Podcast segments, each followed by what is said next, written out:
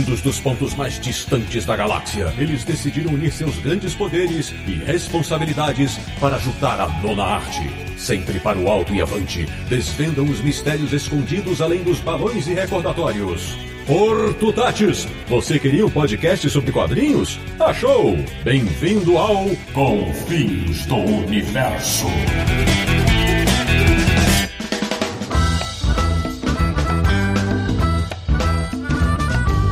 Feliz 2024! E, como sempre, bem-vindo, bem-vinda! Está começando mais uma edição de Confins Universo, o podcast sobre quadrinhos que mais ouve os seus ouvintes e apoiadores, que é o podcast do Universo HQ, o site que tem os melhores leitores do planeta, www.universohq.com. E o programa de hoje vai ser no melhor estilo Fala que eu te escuto. Eu sou o Sidney Guzman, falo de São Paulo e estou pronto para a sabatina. De Petrópolis, o Rio de Janeiro, o cara que lê e seleciona todas as mensagens que recebemos e não fica louco. Samir Naliato. Eu adorava as sessões de cartas das revistas e quadrinhos. Tá explicado. Da República de Piranga em São Paulo. Ele que hoje prometeu contar quantas pessoas dirão que gostam de suas piadas infames. Marcelo Naranjo. Hoje eu falo que eu te respondo, na verdade. Respondo ou não. e de Luxemburgo na Europa, completando o quarteto fantástico para essa abertura da nova temporada do Confis Universo, o oráculo do Universo HQ que vai trazer a luz para todos os nossos ouvintes. Sérgio Codespot. Eu, inclusive, costumava escrever na sessão de cartas. Pois bem, meus amigos e amigas, o nosso primeiro programa de 2024, o Confins do Universo, pela primeira vez, será todo dedicado a responder mensagens de ouvintes. Sim, porque nunca dá tempo, a gente fala pra caramba dos nossos episódios. Então hoje vai ser um programa inteiro a gente respondendo as dúvidas dos nossos ouvintes. E tem muita coisa legal, então prepare-se, porque o papo é sem nenhuma pauta. Ou seja, vai saber o que vem por aí. Bora lá!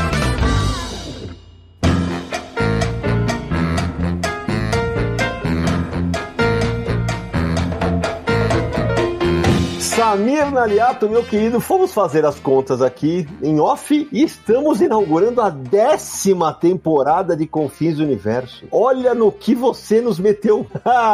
Mas agora eu quero que você avise para todo mundo que de repente está descobrindo o Confins do Universo agora, como é que faz para apoiar o nosso trabalho, para que ele continue mais tempo aqui na Podosfera? É, não é mole não, Sidão. O nosso primeiro episódio foi ao ar no dia 21 de agosto de 2015. Então essa é a décima. Estamos inaugurando a décima temporada. Tudo bem que a de 2015 não foi tão frequente, mas ainda assim, rapaz. Não, 2015 ainda foi frequente. Ali 17 deu uma rateada, aí depois a gente voltou aos trilhos. Ah, é verdade, é verdade, é verdade. Isso aí. Mas é isso, Samir, pra apoiar a gente. A gente voltou aos trilhos por causa da nossa campanha no Catarse, nossos queridos apoiadores e apoiadoras, graças a vocês, que o Confins do Universo voltou aos trilhos. E desde então, tá aí, ó. Publicação garantida, direitinho, episódios maravilhosos, nunca faltando a periodicidade quinzenal. Tanto é, né, Samir, que a gente, o site está de férias, o Universo aqui Resenha está de férias, mas o, o Confim está aqui, porque a gente deixa gravado antes de todo mundo viajar e tal, para que não faltemos ao nosso compromisso com nossos apoiadores. É isso aí, né? Janeiro, mês de férias, aí o pessoal tá aproveitando as férias, né? Ah, integrantes aqui do, da equipe também de férias e tudo, mas o Confins vai ser publicado regularmente dois episódios em janeiro para vocês. Esse aqui é o primeiro de 2024. Ainda vai ter mais um em janeiro e aí depois voltamos, né? A de gravações, a correria das gravações normais. Mas estamos aqui e você pode nos apoiar em catarse.me barra Universo HQ. É a nossa campanha de financiamento coletivo no Catarse. Veja lá os planos disponíveis. A partir de apenas 5 reais você já se torna um apoiador. Claro que dependendo do plano que você escolher, vai ter mais recompensas. E dentre essas recompensas, pode até acompanhar uma gravação aqui com a gente. É verdade. Agradecemos muito a todo mundo que nos apoia e continue nos apoiando em 2024. E você que apoiou, teve que parar ou nunca apoiou, considere aí, acesse lá e veja se consegue nos apoiar também para continuarmos com esse projeto espetacular. Ô Samir, uma das recompensas, como você falou, é ter o nome eternizado aqui no Confins Universo. Quero saber quem serão os felizardos dessa primeira edição de 2024. Estreando 2024 com a gente, estão aqui, ó, muito obrigado André Brito, Samuel Bono, Renan Furukawa Coiado, Daniele Gomes dos Santos e Mônica Zeg Souza. Obrigadão, pessoal. Vamos Vamos começar um novo ano juntos. Ô Samir, também abrindo mais uma temporada ao nosso lado está a Comic Boom. A Comic Boom segue firme e forte em 2024 com vários planos para esse novo ano. Então preste atenção, siga a Comic Boom nas redes sociais, visite o site em comicboom.com.br e fique bem atento porque vem novidade por aí, tá bom, pessoal? Mas enquanto isso, você encontra a Comic Boom na rua Tijuco Preto, número 361 no Tatuapé, em São Paulo, e é claro, no já mencionado site comicboom.com.br. Todas as pré-vendas têm até 30% de desconto, lançamentos com 20% de desconto durante o primeiro mês de disponibilidade dos títulos, e todas as compras geram cashback do valor de 15%, e você pode usar esse cashback no período aí de 45 dias, além de juntar com outros cupons também. A Comic Boom tem sempre promoções no site dela. E ó, frete grátis acima de 299 reais. Você de São Paulo pode comprar pelo site e marcar para retirar lá na loja. Você visita o pessoal. E se você é apoiador do Universo HQ do Confins do Universo, tem um cupomzinho extra aí para você ganhar mais descontos ainda. Mas esse cupom a gente não fala no podcast, é só para quem é apoiador mesmo. Bom, recados iniciais dados. Como é que vai funcionar esse episódio, Samir? Explica aí pra galera que você fez uma convocatória, né, na- nas redes sociais e uma- chegou pergunta pra caramba, né? Ó, chegaram mais perguntas do que a gente vai conseguir citar aqui no programa. e eu já vou guardar para uma próxima oportunidade, talvez um episódio 2 ou alguma, um vídeo no YouTube respondendo perguntas, não sei, mas vou guardar porque, assim, eh, desde que o Confins começou lá em 2015, a gente tinha o negócio de ler mensagens dos ouvintes, né? Sim. Então, no final dos episódios, a gente sempre lia alguma coisa, umas mensagens, respondia. Só que, com o passar do tempo, a gente acaba falando muito nos programas, a gente tem um limite de tempo, porque o nosso programa, a Radiofobia edita pra gente e tudo mais, então a gente paga essa edição. Tem um limite de tempo aí que a gente pode usufruir, por assim dizer, E cabe no nosso bolso. Pronto, falei. é, exatamente.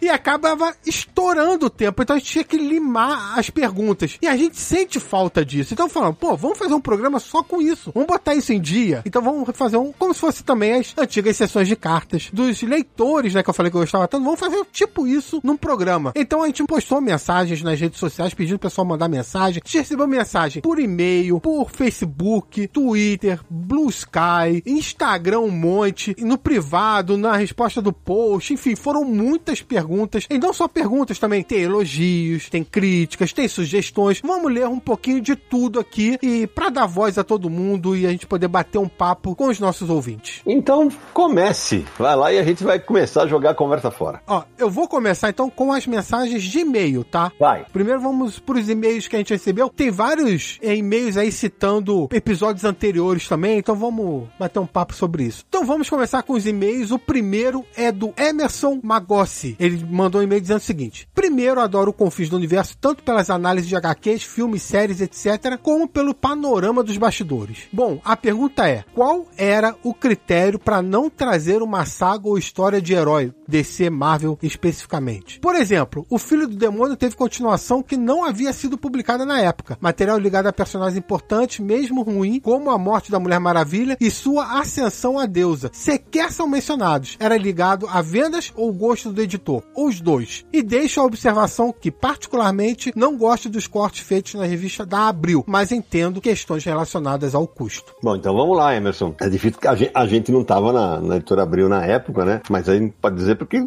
nós acompanhamos como leitores e depois como já jornalistas da área. Realmente, o que acontecia, o Elcio, o Elcio de Carvalho explica muito bem na- no episódio que a gente colocou no ar no ano passado, que era uma questão de fazer cabeça. Eu, eu até comentei isso, acho que comentei, não sei se eu comentei no ar, mas eu comentei com várias pessoas que, apesar de, como você, discordar demais do que Abril fazia, naquela entrevista eu, eu meio que entendi o lado dele, porque, cara, ele era o chefe de uma redação, a direção da Abril chegava lá e falava assim, olha, cairia as vendas, vai todo mundo ser mandado embora. Então você, além de tudo, era responsável por um monte de empregos, né? Então, por isso que eles fa- faziam os cortes. Então, o critério era qualidade, era qualidade.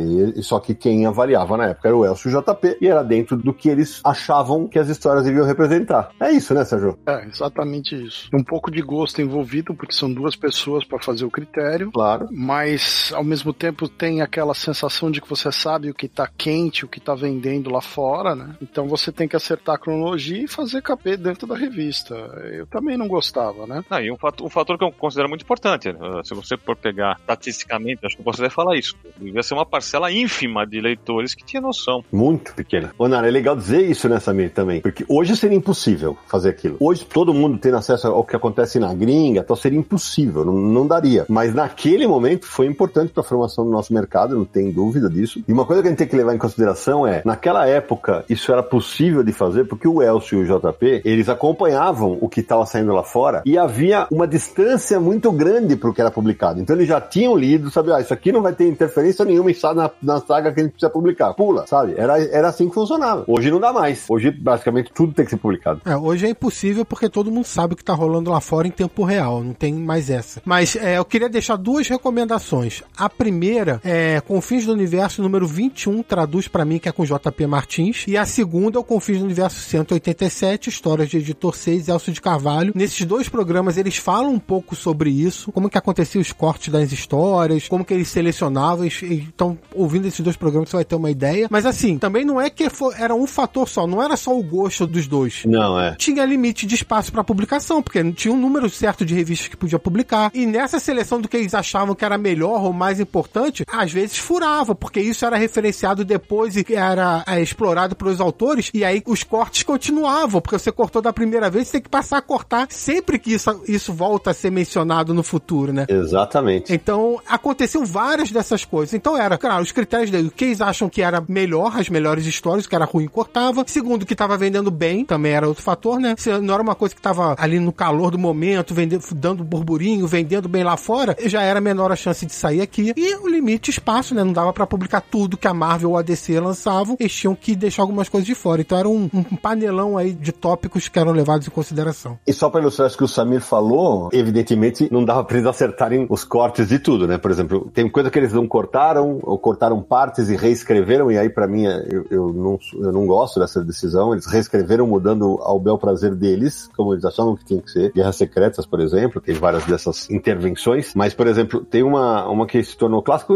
Além eles precisam fazer um confim sobre isso, para deixar de curiosidade pra galera. Que era quando é publicada a origem do Falcão, aquele parceiro do Capitão América. E foi cortada uma página que mostrava que ele, ele tinha uma ligação com Caveira Vermelha no começo e tal. E isso toda hora voltava em retcon. E toda vez que voltava tinha que ser cortado. Se não me engano, é isso, né, Sé? É, o Caveira tinha esse negócio do, do cubo cósmico, né? Isso. E tinha feito um lance com o Falcão. E esse material foi pulado, né? Então, complicava. Agora, mesmo os editores tendo boa vontade, às vezes a censura vinha de cima, né? E aí você tinha que obedecer. Então, era outro motivo para cortes. É isso aí.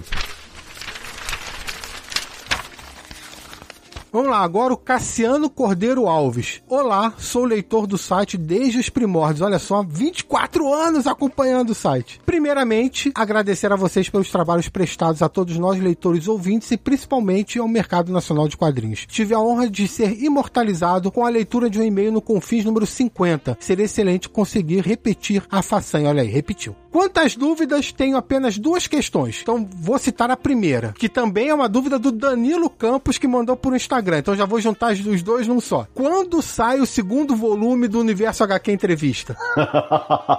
Ai, vamos lá, né? Pergunta difícil essa aí, Samir. Pois é. O nosso tempo tá cada vez mais curto, né? Mas o primeiro saiu no, no aniversário de 15 anos, né, Samir? Exato. 2015. Então eu acho que a gente podia se programar para bodas de prata do site, né? Pro ano que vem a gente lançar o segundo volume, né? O primeiro volume saiu pela Nemo, a prioridade é, é da Nemo, do nosso amigo Arnovan, mas o que a gente pode dizer é o seguinte, já tem várias entrevistas prontas, e estão guardadas só pro livro, inclusive, só pro livro, e a gente, eu acho que a gente tem que fechar pelo menos mais umas duas ou três, que essas vão ter que ser talvez por e-mail e tal, para deixar o livro mais robusto e completo no nosso jeito de pensar. A gente tem uns, uns alvos aí para conseguir entrevista, sim, não sei se consegue sim. também, mas assim, 25 anos seria uma, uma data bem legal para um novo livro. Caraca, ela vai fazer 10 anos do livro, cara. Puta merda. Assustador, né? Assustador, né? Fala sério. 10 anos do podcast e do livro. Rapaz, olha aí. Olha aí que vocês me arrumam, meu Deus do céu. Ó, agora a segunda pergunta do Cassiano. Vai. Desde o surgimento do universo HQ até hoje, tanto o mercado quanto o público de HQs no país mudaram significativamente, com o surgimento de novas editoras e publicações antes inimagináveis aqui. Quadrinhos argentinos, mangás, etc. Inclusive a produção nacional, gráficos MSP, independente independentes e tudo mais. Estamos vivenciando o melhor momento dos quadrinhos no país? Em contrapartida, não estamos banalizando o gibi de 200 reais e um processo meio canibal, HQ como produto cada vez mais nichado? Grato pela atenção, grande abraço e sucesso a todos. Então, Cassiano, eu falo bastante isso nas minhas palestras, aqui, por aqui mesmo. Desde que eu trabalho com quadrinhos já faz quase 34 anos, né? Pra mim é fácil afirmar que, em termos de qualidade, esse é o melhor momento de quadrinho nacional que eu vivenciei. E variedade também. E variedade, assim, porque o lance, Samir, é, é que muita coisa boa tem sido feita em diferentes estilos. Basta ver brasileiros conquistando premiações mundo afora, adaptações para outras mídias e material nacional. Só que, claro, o cenário não fica tão promissor porque a gente não tem mais as bancas, não tem mais as livrarias. A gente discutiu isso em mais dois episódios que a gente pode citar aqui, né, Samir? O do mercado em crise, que acho que continua atualíssimo, né? E foram dois episódios de mercado em crise. Exato. E as bancas sumindo, as, livra... as duas principais redes do Brasil falindo, né? É, então, quanto a isso, eu concordo demais. E quanto à banalização, esse é o outro terror que eu vivencio todos os dias. Eu só vejo hoje o Maurício formando leitores e man... alguns mangás também, né? Mas tá tudo muito caro. Tudo muito caro. Por quê? Porque as tiragens diminuíram. Isso é fato. Não tem mágica. Se a tiragem diminui, o preço sobe. E aí não tem o que fazer, cara. O medo de que quadrinhos virem o nicho do nicho do nicho, eu posso dizer que é frequente, é diário. E a nossa missão como leitores de quadrinhos é tentar trabalhar para que isso não aconteça. Mas você tem razão. Hoje colecionar quadrinhos é algo muito caro. E não só colecionar, né? Se você quiser fazer uma compra esporádica tal, acabou aquele tempo de, ah, não, com o troco da revista semanal de notícias eu comprava um gibi. Acabou. Não há mais como. E isso não vai voltar. Pode ter certeza, não vai voltar. Aliás, Sidão, você mencionou do troco das revistas semanais. Várias revistas semanais também acabaram. Onde é que tá a época? Sim, exatamente. Quando a gente fala desse problema, você falou quanto menos tiragem, maior o preço e tudo mais. Mas também as tiragens não diminuíram assim, ah, vamos diminuir as tiragens. É isso, não. Os pontos de venda diminuíram absurdamente, porque para você ter uma tiragem grande, você tem que ter distribuição grande. Se não tiver distribuição grande, você não consegue ter tiragem grande. Porque você não consegue espalhar a sua distribuição, a sua tiragem. Então são vários fatores que estão fazendo com que esse nicho crie uma bolha de produtos mais caros. Exato. E aí você falou das revistas, vamos lembrar também que vários jornais diários deixaram de existir, cara. Sim. Sacou? Jornal do Brasil, Jornal da Tarde, Folha da Tarde. Esses jornais sumiram, porque, ah, tem a internet, muita gente se informa pela internet hoje, ou não se informa, né, que é o que a gente vê em massa, às vezes, né? O preço de papel não para de subir. Exato. Tudo isso influencia. Então é, é uma preocupação que todos nós temos, né, Nara? E, sim, e tem outro ponto que também é consequência disso tudo, né? A menos que você seja, sei lá, o filho adotivo do Tony Stark, você vai ter que selecionar o que você quer. Essa é a única opção. É selecionar, é ver aquilo que você curte, o seu estilo de leitura favorita, focar naquilo, acompanhar resenhas, críticas e gastar seu suado dinheirinho em material que você vai ter aí um prazer maior em colecionar e na, e na leitura. E isso, Naranjo, é interessante também pelo seguinte: final da década de 80, início da década de 90, a gente viveu uma época em que a gente conseguia comprar tudo. Não só porque era barato, né? Porque a revista formatinha era mais barata e tal, mas porque não eram tantos títulos sendo publicados. Hoje é muita coisa sendo publicada. O número de editoras é muito maior, é, o número de publicações é muito maior. Mesmo se fossem revistas que não custassem 200 reais, né? Fosse menos, sei lá, 30 reais. Você não consegue comprar tudo. É muita coisa, né? E Samir, antes de, do Universo aqui existir, eu lembro que eu cheguei a fazer uma matéria para a Área 51, que o Sérgio era um dos donos, a gente já falou dessa história aqui, em que eu listei quanto custaria para comprar todos os títulos daquele mês. Eu lembro que na época era, sei lá, eram 104 revistas, alguma coisa assim, né? Tomando tudo. Cara, só a Panini publica em média por mês 130 títulos, velho. 130. E aí tem JBC, Conrad,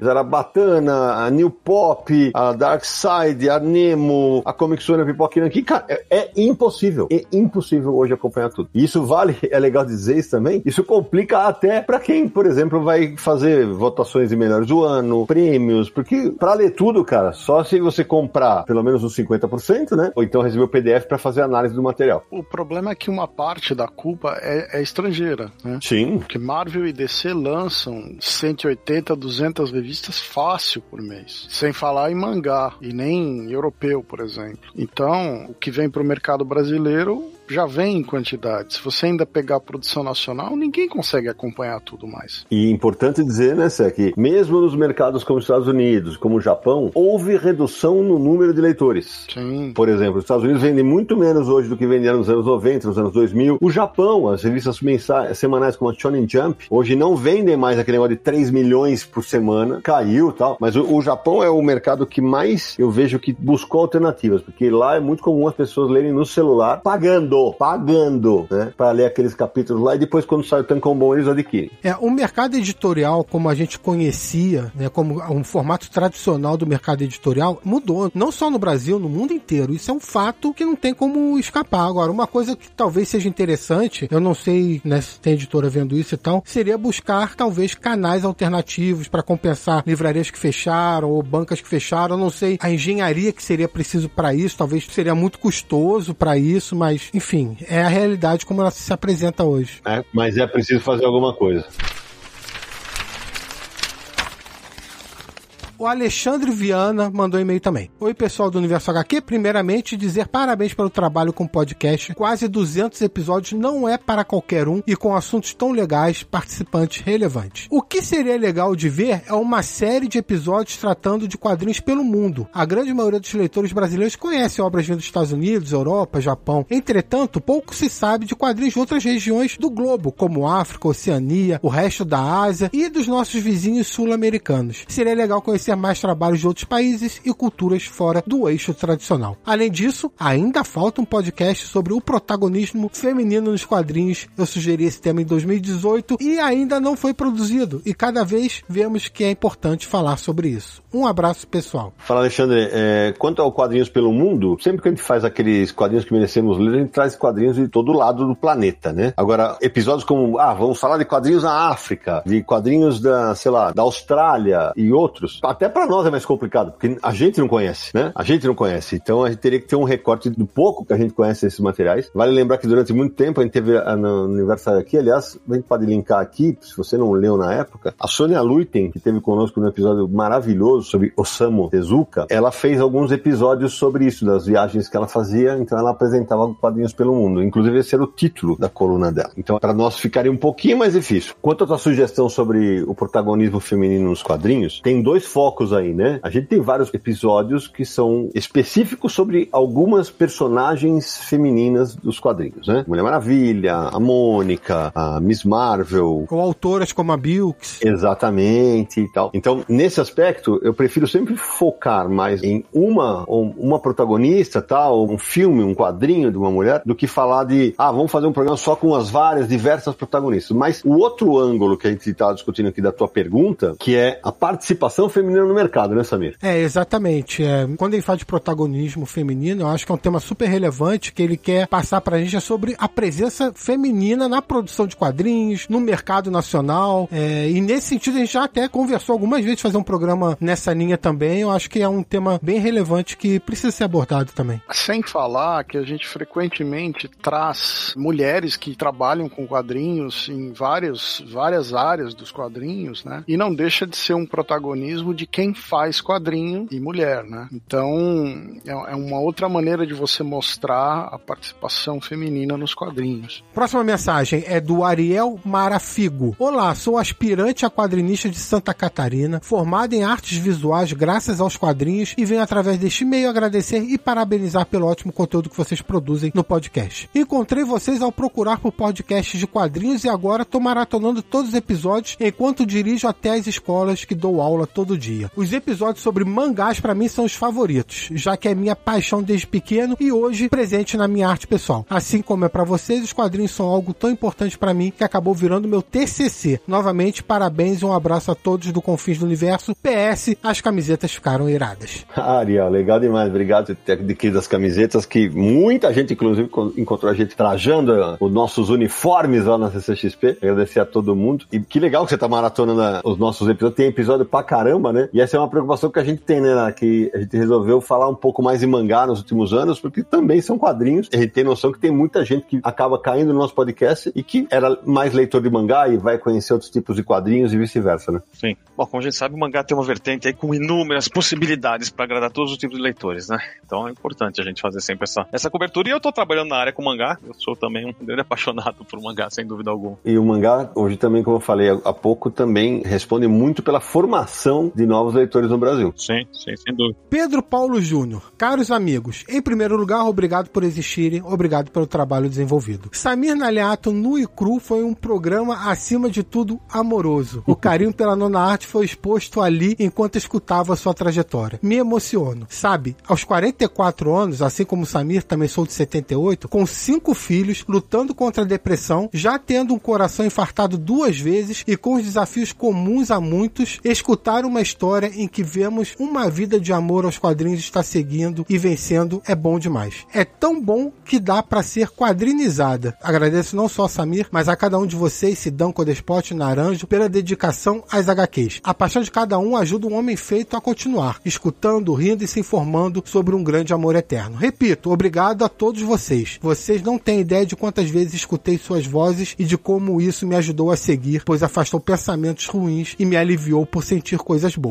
Forte e fraterno abraço a todos. Primeiro, só tenho que agradecer ao Pedro Paulo Júnior, que ele se viu um pouquinho ali também, né, escutando o podcast, que eu fui enganado por vocês. Boa. Caras de pau. Me fizeram ler a queda do morcego à toa. Podia ter feito outras coisas. Chupa. Mas obrigado pelo carinho, Pedro. Eu fico feliz que você tenha curtido e que tenha se visto um pouquinho ali, né? Porque nós quatro amamos quadrinhos e, e quando a gente consegue passar isso para quem tá nos ouvindo, a pessoa que tá nos ouvindo sente a mesma coisa, não tem sensação melhor que essa. Então, muito obrigado, Pedro. É, e, e Pedro, só complementando a resposta do Samir, eu concordo, o episódio ficou muito legal e eu queria desejar que você esteja com muita saúde, que você continue se cuidando, né? Porque seus cinco filhos aí certamente contam com você. E uma das coisas mais legais desses. É, são nove anos fazendo o Confins do Universo, é quantas vezes a gente leu mensagens aqui de pessoas que falaram: Ó, oh, vocês foram nossa companhia durante a pandemia, é, vocês me ajudaram em momentos difíceis, vocês nos ajudaram a superar a depressão, ou então, ah, eu tava ouvindo vocês, daqui a pouco eu respondia para vocês, como se eu estivesse conversando com vocês numa mesa de bar. Essa, de longe, é a melhor parte do nosso trabalho, porque a gente faz podcasts informativos, né? A gente faz informativos e, e, e para diversão e, e, conhecimento de vocês, mas a gente acaba tocando em feridas que às vezes estão abertas e a gente nem sabe, né, Sé? É, às vezes a gente não tem ideia do alcance, né, de como falar de um assunto que a gente gosta tanto pode mexer com o emocional de outras pessoas. E a gente recebe com muito carinho esse tipo de retorno, né? Porque é como o Sidão falou, acho que não tem coisa mais legal que ver que você mexeu com a pessoa. Tem uma coisa, é muito gratificante, dessas mais de três décadas de carreira, eu ouvi de várias pessoas, ah, ah, eu quis fazer jornalismo por tua causa. Hoje tem gente que, ah, eu quero ser editor por tua causa. E agora já tem um monte de podcast sobre quadrinhos que fala, pô, a gente faz o podcast inspirado por vocês. Porque, pô, vocês são nossa, nossa fonte de referência, nossa inspiração. Então esse é, é um retorno do trabalho que dá muito mais prazer do que vocês possam imaginar.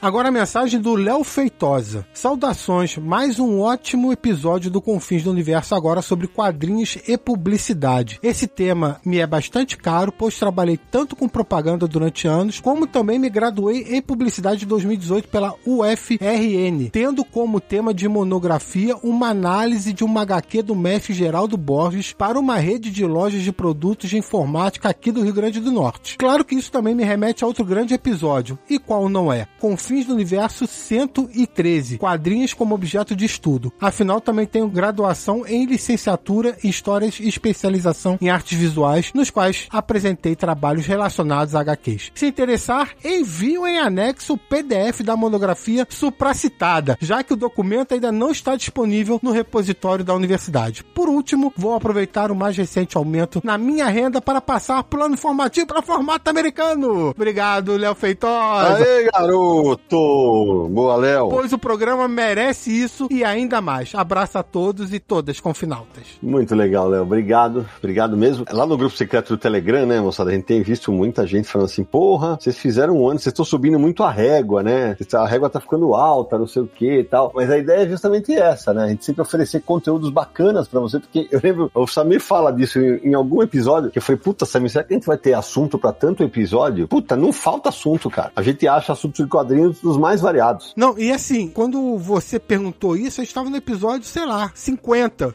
A gente tá chegando no 200. É, exato. É. No 200, cara. Não, e, e é engraçado que às vezes a gente. Lógico, a gente tem algumas pautas, mas a gente, a gente quer discutir um pouco e de um dia pro outro aparece duas ideias novas. É, é curioso isso. E a gente, opa, essa passar na frente, né? É. A gente já cansou de fazer isso. Porque a gente sempre tem. Os episódios são mais pra se divertir, pra desopilar, né? Tem entrevistas e tal. Aliás, até linkando numa resposta anterior, o que eu posso dizer, sem dar muito spoiler, esse ano, por exemplo, nós teremos aqui no Confis Universo, na- naquele quadro de histórias do editor, editores de fora do Brasil. Olha aí, tá aí, tá aí spoiler, tá aí spoiler, não vou falar quem é, vamos ver. Logo, logo teremos novidades a esse respeito. Então, brigadão, Léo. Ó, o TCC do Léo é A Eficácia da História em Quadrinhos Institucional. A HQ Miranda, 30 anos, a ameaça do Motion Robô. Eu vou tentar fazer contato com o Léo até a- o período que esse programa vai pro ar. Se ele autorizar, a gente disponibiliza o TCC dele, é, a monografia dele, aí num, num drive, aí o pessoal quiser baixar e dar uma olhada. Vamos ver. Legal, e, e- e agradecer ao Léo pela boa vontade. Evidentemente, eu vou vou ser muito honesto contigo, falar assim, eu não vou ter tempo pra ler, porque é tanta coisa pra ler, mas concordo contigo. O episódio de quadrinhos de publicidade, cara, foi um tesouro aquele episódio. E pra quem ouviu e baixou o link das imagens que o Tony Rodrigues mandou pra nós, que são ligadas ali quando a gente tá falando, a experiência é ainda melhor. A seguir, Bruno Junqueira. Fala pessoal. Bom,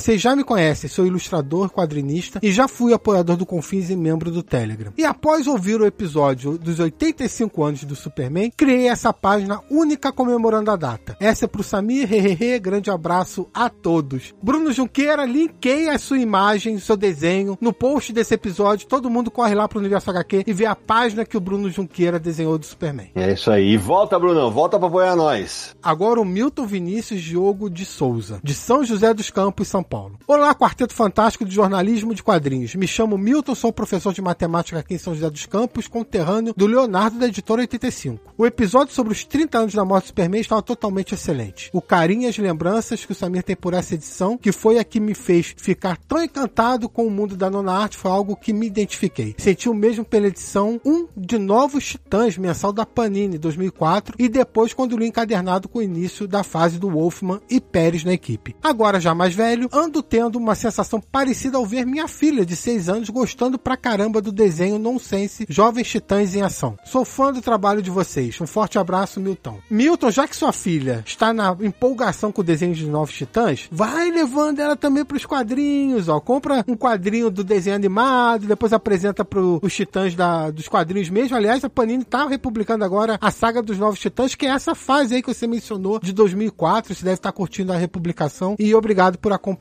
o trabalho da gente. Ô, Nara, engraçado, né? Que quando tem episódio do Superman, os parentes do Samir todos escrevem, né? Fala sério. brincadeira, É, brincadeira. é que a família, a família El é muito grande. E pior que é verdade. É porque, assim, o amor compartilhado ressoa nas ondas da internet. Isso é verdade. Isso é verdade, Samir Nalielto. É isso mesmo. Vai, Samir, vamos pra próxima. Agora é o Márcio Camoto. Olá a todos, feliz ano novo a todos. Olha, isso aí foi no início de 2023, hein? Sou um assíduo ouvinte de vocês, meu nome é Márcio Hideyuki Kamoto. Mas infelizmente tem uma pequena crítica ao episódio 170, adoravelmente insuportáveis. Me perdoe, Samir, mas deve ser dito. O personagem mais chato, insuportável, intragável dos quadrinhos é Clark Kent Superman. Nossa, quanto ódio no coração. Sei que vocês não falaram deste personagem em respeito a você, Samir. Mas como o Sidão citou o Cíclope dos X-Men na Marvel por ser certinho, pelego e tudo mais por ser chato, vamos dizer o que do cuecudo por cima da calça. Me perdoe, principalmente você, Samir, que é fã dele. Mas novamente, o personagem mais chato, intragável, enfadonho, se formos utilizar o padrão que o Sidão utilizou, é o Clark Kent Superman. Ah, lembrei de um episódio do desenho da Liga da Justiça que estava chegando no Natal e o Ajax vai passar o Natal na casa dos Kent o desenho retrata Clark de forma tão infantil, realmente demonstrando quão chato é esse personagem. Desculpe, Samir, por achar que faltou citar o Cuecudo, mas precisava fazer essa pequena crítica, novamente utilizando o padrão estipulado pelo Sidão. Agradeço por tudo novamente, um feliz 2023 e continue realizando esse lindo trabalho para o alto e avante. Márcio, errou, Naranjo. Foi só a gente falar, hein? Rapaz do céu, hein, velho? Que coisa. É, mas agora, olha só, eu vou ser obrigado a discordar de você, cara. Porque ele tem momentos chatos, mas o Superman é um protagonista, cara. Desculpa, ele é um protagonista. O gênero que a gente adora só existe por causa dele. Então, não dá pra falar que ele é sempre chato. Márcio, claramente,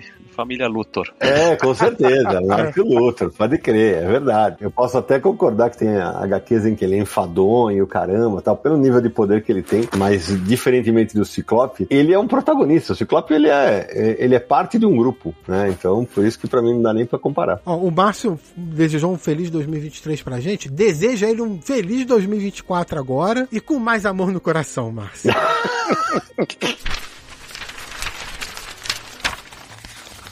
Agora o Juca Kanashiro mandou pra gente uma mensagem no Instagram. Diretamente do Japão. Exatamente, Sidão, você falou um negócio aí sobre muita gente se inspirou no Confins para fazer podcast. Olha a mensagem do Juca. Moro no Japão faz um bom tempo, mais da metade da minha vida, para ser sincero. Sou apaixonado pela cultura pop de modo geral. Sempre fui chamado de nerd desde a época em que isso não era considerado uma coisa muito boa. Os pilares da minha paixão pela cultura pop sempre foram cinema, música, videogame, literatura e, claro, quadrinhos. Quadrinhos, essa sim é a minha grande paixão. O começo de tudo. Minha mãe me conta que eu comecei a ler as primeiras letras aos 3 anos de idade porque queria ler um gibi da Turma da Mônica. E assim segui, sempre com o gibizinho na mão. No começo dos anos 90, quando adolescente, trabalhei em uma comic shop. Foi uma época que tive o maior contato com as HQs. Aprendi muito da produção sobre os artistas, conheci pessoas do meio comercial. Essa comic shop era a Dr. Doc Tano, que o Sérgio já comentou que era conhecida e que antigamente antigamente havia tido uma editora. Sim, aquela editora. Não sei qual é aquela editora, pessoal. Depois vocês me esclarecem. É a editora Thanos que lançou a. Ah, Miracle Man. Exato. Aí ele continua. Mas antes da metade dos anos 90, me mudei pro Japão. Por mais que eu estivesse na terra do mangá e aprendi muito da cultura e da língua através disso, eu ainda sentia muita falta dos quadrinhos americanos e brasileiros. Afinal, era uma época que não havia internet do modo como conhecemos hoje. Foi no começo dos anos 2000 que conheci o universo HQ e finalmente tive contato com os quadrinhos de novo. O universo HQ se tornou minha fonte principal de conhecimento sobre essa minha paixão. Mais tarde, quando a era do podcast chegou, naturalmente o Confins do Universo se tornou um dos meus preferidos e minha paixão, carinho e admiração pelos integrantes e participantes moldaram também a ideia dos meus projetos. Hoje também tenho meu próprio podcast e já consegui até participar de um bate-papo com Maurício de Souza e Alice Taqueda. Com certeza, um dos momentos mais emocionantes da minha vida. Sidão, Samir, Codespot Naranjo,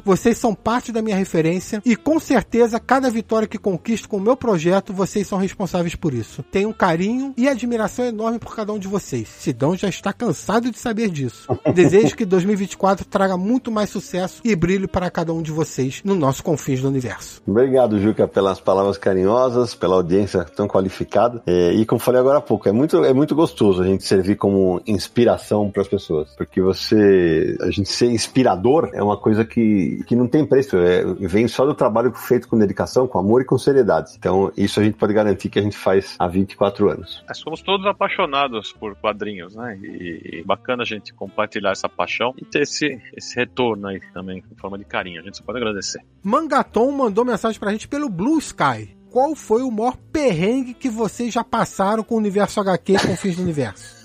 Rapaz do céu. Caramba, Mangaton. Eu acho que o episódio que a gente fala dos 20 anos do universo HQ, ali tem vários, né? Tem vários deles, de perrengue que a gente passou. Mas, putz, eu não sei.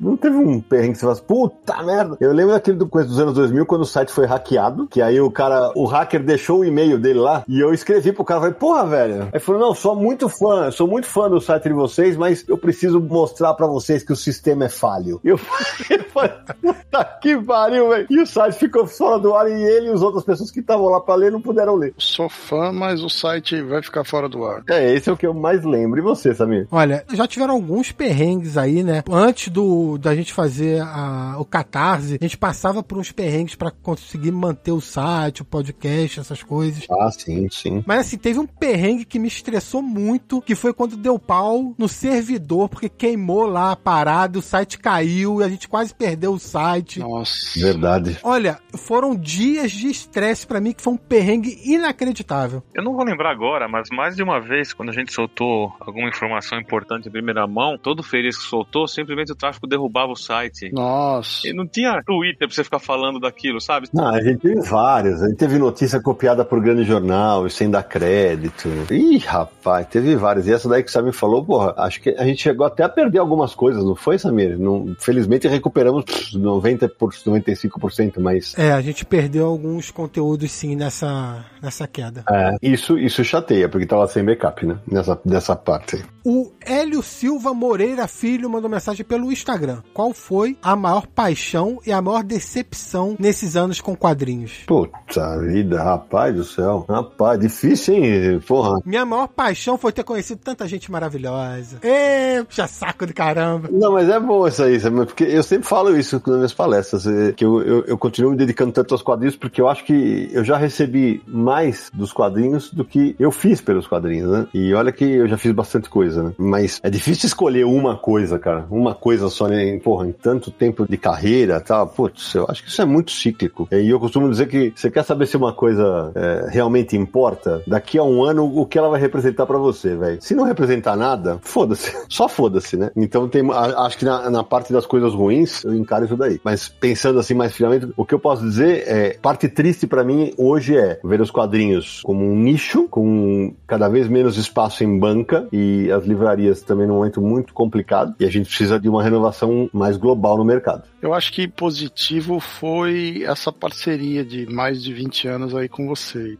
Ah, sim. Essa é talvez o a maior riqueza aí que a gente ganhou. Isso eu concordo. Eu concordo que a gente. Porque não é fácil, como o Sérgio sempre fala, é um casamento, né, Sérgio? Ah, é, tem altos e baixos de todo mundo, e todo mundo tem aqui trabalho, família. Então, você conciliar essas coisas com o site, com a produção do podcast hoje em dia, né? E mantendo a amizade, né? Apesar de confusões e altos e baixos, a gente mantém a amizade. Então, acho que essa é a, a parte, digamos, a maior paixão veio dos quadrinhos, foi, foi essa amizade aí. Também concordo. Uma coisa muito bacana desde o começo foi o contato com vários artistas, tanto do Brasil quanto do exterior, que antes de eu estar no universo HQ era uma coisa meio impossível, né? Uhum, E a partir dos anos junto com vocês começou a acontecer, deixa acontecer naturalmente até, né?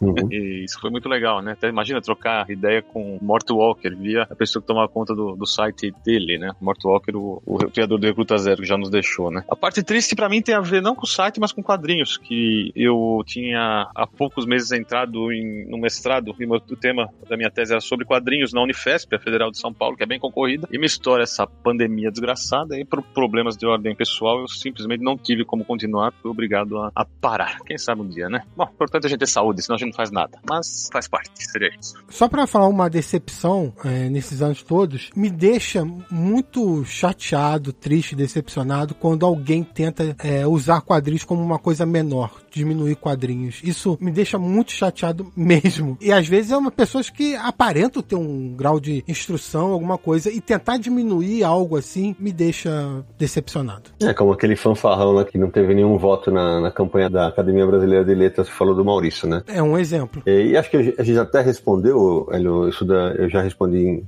em outras perguntas, mas o fato acho que de a gente servir como inspiração, né, de, de pessoas se espelharem no nosso trabalho, eu acho que é da, da parte boa do trabalho talvez seja a, a mais, a mais significativa, porque nesse caminho tem hate, tem babacas que inventam mentiras a nosso respeito, e pra esses aí, cara, é como eu sempre digo, uma hora a resposta vem. Agora a mensagem do Colecionando 7. E eu juntei com o João Salim, porque os dois perguntaram coisas parecidas, então eu juntei tudo numa mensagem só aqui pra gente. O Colecionando 7 diz assim: Num dos episódios, o Sidney Guzman falou que já estava cansado de responder se já pensou ou pretendia ter uma editora. Mas eu não sei qual é a resposta. Se puder responder, eu agradeço. E aí o João Salim perguntou algo numa linha parecida. Quando vocês vão virar uma editora? Ai, ai, ai. Bom, acho que eu falo em nome dos quatro aqui, né? O Colecionando Sete e o João Salim. É, a resposta é que a gente não tem interesse de criar uma editora. Mesmo que algum de nós ganhe na Mega Sena, não dá, porque a gente, todo mundo tem seus trabalhos tal. Nunca foi um interesse a gente deixar de ser um veículo mais focado em jornalismo e virar editor. Respeito quem faz isso, os canais que se tornaram editores, como Pokémon Comic Zone e tal, mas não é a nossa praia. Então foi por isso que até hoje não virou editora e a gente, de verdade, em 24 anos, a gente nem nunca conversou sobre isso. É, porque abrir uma editora não é uma coisa das mais simples, né? Você precisa ter todo um, um valor para você investir, coisa que chega uma, um certo momento na vida que você imagina ter que parar tudo para investir uma grana numa editora. Primeiro que não tem a grana. Se eu ganhar na Mega Sena da virada, eu até penso no caso, é 500 milhões. a gente pode até pensar. Aí a gente vai fazer pro hobby. É, a gente vai fazer pro hobby, mas né, tem que ter um investimento de grana grande, a gente já tem que largar trabalho, que é o que nos sustenta hoje para fazer isso. E para dar certo é complicado, tem que ter uma estrutura. Imagina ter que lidar com burocracia de se montar uma editora. Enfim, é uma coisa complicada. Concordo.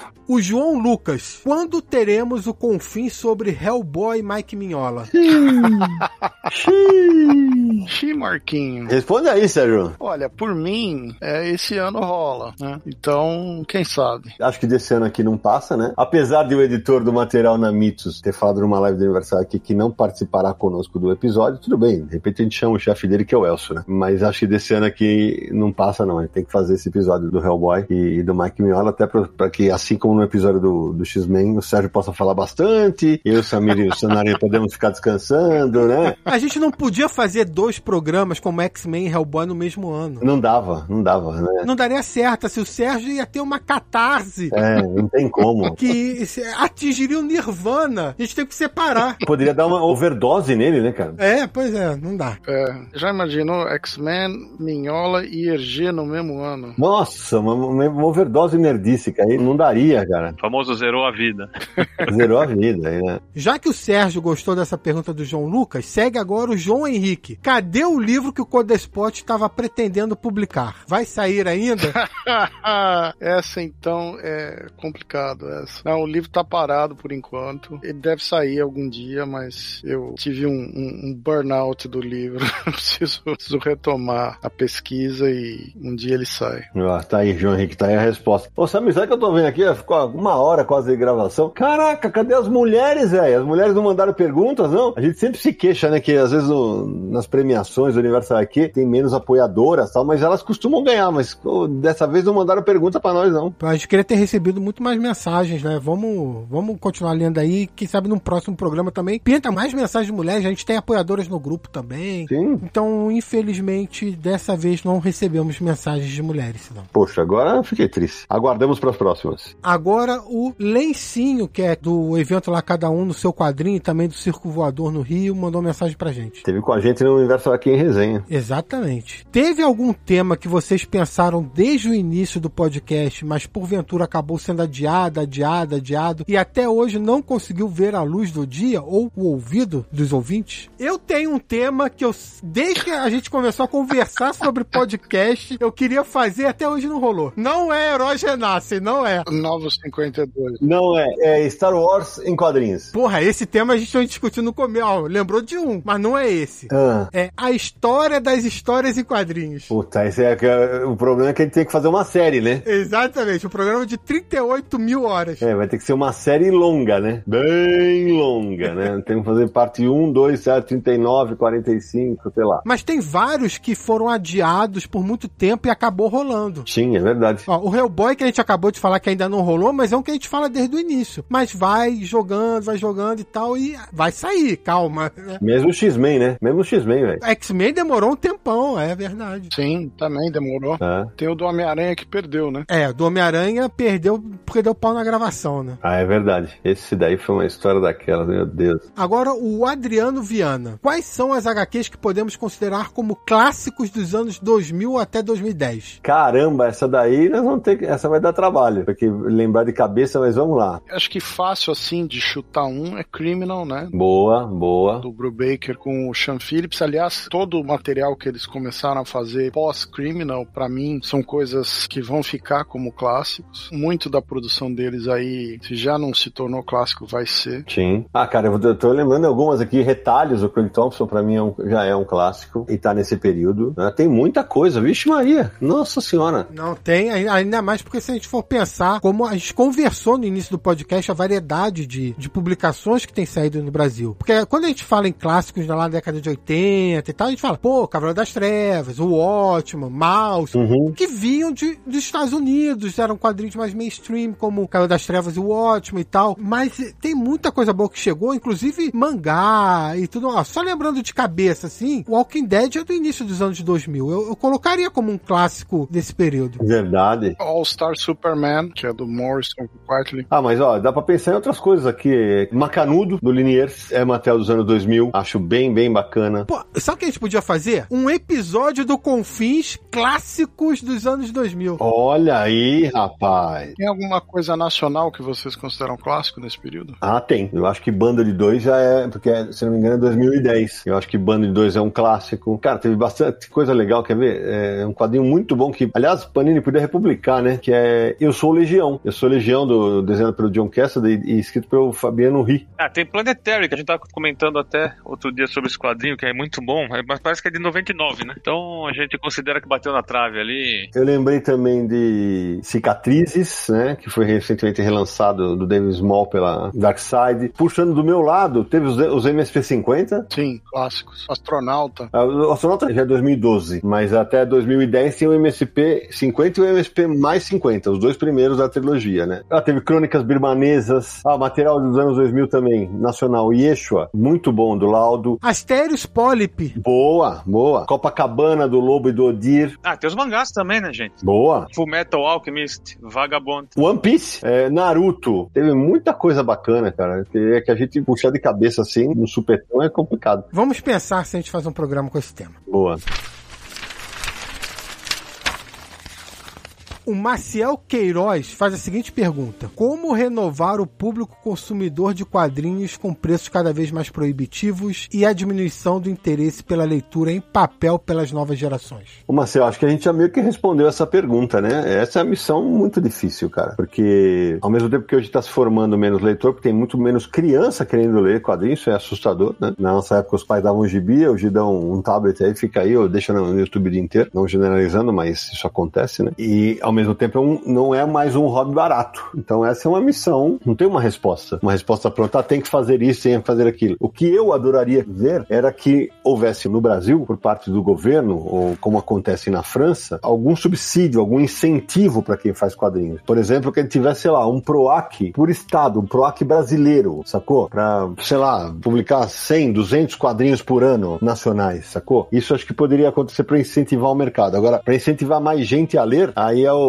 acho que o trabalho de formiguinha de cada um de nós que lê quadrinho continua valendo e por isso o hashtag dê quadrinhos de presente sempre. É, e eu acho que é, a gente ainda está vivendo esse período de transição, mas falando em nova geração, você citou as novas gerações não têm interesse em ler, em leitura de papel. Eu ainda acredito que é um caminho sem volta, o meio digital vai tomar cada vez mais conta. Vai. Você encontra aí tiras que tem centenas de milhares de visualizações, de likes e tudo mais. Eu acho que tá havendo uma mudança de meio, uma mudança de comportamento dessa nova geração em relação a gente. Isso é uma coisa que a gente vai ver se desenvolver aí nos próximos anos ainda. Adriano Borges, quando vai sair a Graphic MSP do Titi? Adriano, é, tem que perguntar pro editor da MSP, cara. É, ele não tá aqui hoje, então. Hoje tá aqui só do universo HQ. Quem sabe, né? E, e, até parece, né, que agora falando sério, até parece que eu ia avisar aqui, né? Alguma vez eu vazei antes quem ia ter uma Graphic MSP. É, o pessoal tenta, vai. Se tivesse tido anúncio na CCXP, a gente ia falar agora, ó. Já vai sair, não viu o anúncio? Pois é. Agora o Aquila Laurindo. Ele manda aqui um, um elogio pra gente. Sem dúvidas, só elogios. Parabéns pelo trabalho. Vocês são o meu podcast favorito. Obrigado, Aquila. Continue ouvindo a gente em 2024. Valeu. Obrigado.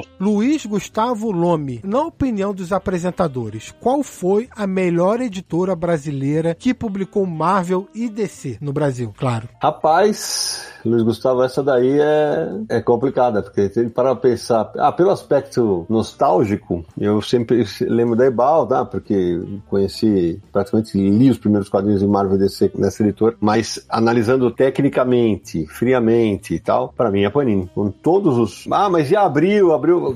É óbvio que tem um contexto gigante de talvez a Panini não existisse se Abril não tivesse feito aquele trabalho, que também Abril não teria feito o trabalho se não tivesse a Ebal, mas a Panini publica tudo, praticamente tudo que sai de importante hoje de Marvel e DC tá saindo. E já saiu, tá saindo em diversos formatos. Então, mesmo com deslizes editoriais que acontecem aqui e ali, e isso acontece com todas as editoras, eu acho que para quem é fã de Marvel e DC, um momento melhor é a Panini. É, e se a gente tiver que falar, por exemplo, da Abril, por mais que a gente seja nostálgico, tem que lembrar que eles publicavam em formatinho, né? Sim. É, na maior parte do momento que a Abril publicou era formatinho. E no formatinho você perdia não só a qualidade da arte pela redução, mas você perdia texto, né? A tradução não cabia no balão. É isso. Eu queria concordar com o Sidão, né? Porque eu acho que em termos de volume e a qualidade que tá saindo, né? Fidelidade ao material, talvez. É a Panini. Panini, pô, finalmente tô lendo Starman, pelo amor de Deus.